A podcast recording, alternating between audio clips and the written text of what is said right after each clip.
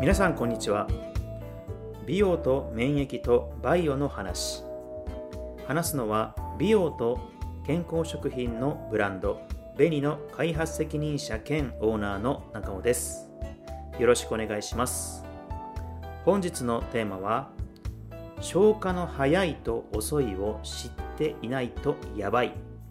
です。今回のトークも私が本で得た知識ともともと持っている経験から今回のテーマをお話しさせていただきます。今回参考にした本は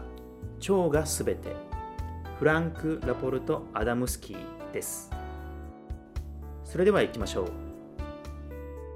この前のトークで消化のトラブルについてお話をさせていただきました。その中で電車の事例についてお話をさせていただきました。少し分かりづらかった方もいらっしゃるかもしれませんが要は速度が違う電車が走った時に当然速い電車の方が先に目的地に着くはず。だけれども同じ線路の上を走っているなら先に遅い電車がスタートしてしまうと速い電車の意味がなくなる。そういったお話でございました。消化も同じです。消化が早いものと遅いものが組み合わさると大変なことが起きるということが分かっています。通常の何倍にも消化に時間がかかり結果的に消化ができずに腐り万病のもとにつながっていきます。この本の中では消化の早いものはファスト。遅いものはスローと定義しているようですので今回のトークもその例に沿ってお話をしていきます。この著者が調べたところでいくとファストと属される食べ物はなんと30分で駆け抜けると言われています。食べ物を入れてから出るまでが30分ということですね。すごく早いイメージありませんか？私が昔本で見た中でいくと食べ物はものすごく長い時間をかけて消化されていくということは何か学んだ記憶があるんですね。小学校の頃でしょうか。ただ実は食べ物の種類によっては30分で駆け抜けるものがあると。それをそしてファストというふうに定義をしています。そしてスロー。これに関してはなんと口から胃までですね到達するのに4から5時間45時間かかると。もっと早いイメージありますよね。食べたらすぐに胃までドンといってしまいそうな気はしますけれども実は4時間から5時間かけて胃を通り過ぎていくと。さらにですね小腸を通り抜けるまでプラスで7時間から9時間かかると。スローは全然違いますね。またこのファストでもないスローでもないニュートラルな食材というものも存在するようです。これらはどちらかと一緒にファストとニュートラルとかスローとニュートラルとかっていうので組み合わせることによって消化速度を上げてくれるという作用があるようですね、まあ、この時点でまあ、そこまで消化のスピードが違うものが混ざると確かに体にはですね良くなさそうだなというイメージはつくんですけれどもここでですね、えー、例をお伝えしますね。例えばファスト。ものすごくシンプルですね。果物のほぼ全てがファストというふうに言われてます。そしてこの果物にはですね生だけではなくて加熱されたものももちろん含まれていますし例えばドライフルーツですねであるとかアルコール漬けにされた果物であるとかですねあとこうジャムみたいなものもファストの部類に入ると言われています。そしてこれは果物ではないんですがトマトかぼちゃ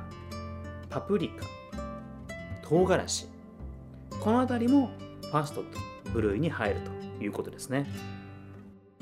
ファストはここまでなんですね、まあ、厳密にはもう少しあるんでしょうがなんとなくなるほどと。これじゃあスローってどうだと思いますか？どんな食材が並ぶんですかね、えー、これ実はもうそれ以外がスローというふうな定義になっているようです。いやいやいやと。どうですか？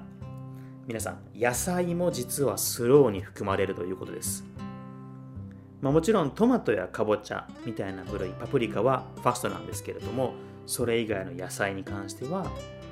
ほとんどがスローと、まあ、ここでですね、えー、ニュートラルについてもお話をさせていただきます。ここにも少し野菜が入っています。例えばナス。例えばニンニク。例えば玉ねぎ。エシャロ。ットハーブ。この辺りもニュートラルということで逆に言えばそれ以外の野菜。それ以外の穀物や肉類。すべてスローですと。これちょっと想像するのも怖いですよね。日頃私たちが食べているものはおそらくほとんどこのファストとスローが重なり合ったもの。そんな気がしませんか？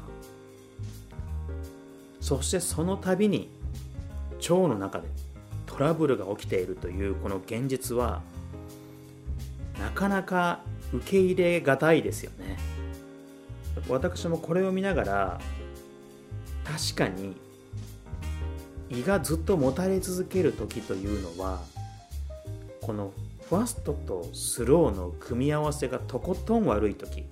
とことんスローばかりとかですね。スロー食べた後にファスト食べてるとか。例えば夜、まあ、最近は今は2021年の7月ですのでコロナの中で外食の機会はほとんどありませんけれどもほとんどというかもうほぼないですよね、えー、まあ、その中なのであまり例には挙げづらいタイミングではありますが少しねコロナの前で行くと友人や職場もしくは取引先の方々とお食事をしてその後ではちょっと落ち着いてお酒を飲みましょうかというところで二次会に行ってですね少しこのドライフルーツとか食べてみたりとかそしてもう若い時はここからじゃあ最後ラーメンでもと言いながら行ったりとかですね。もうめちゃくちゃですよね。しかもアルコールも入ってるということでもう消化のトラブル起きまくりでそれはそのもう次の日胃は張ってますよねと。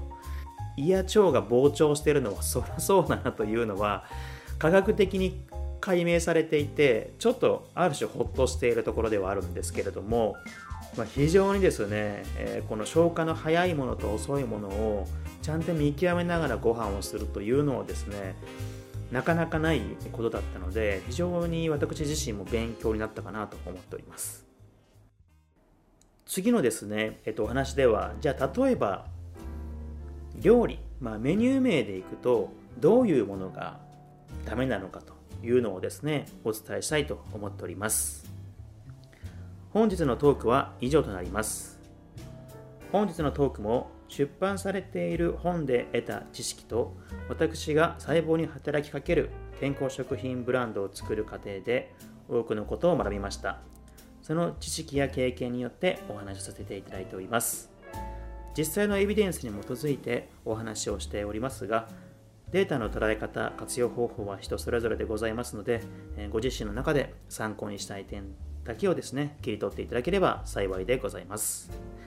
本日も最後まで聴いていただきましてありがとうございました。またお会いしましょう。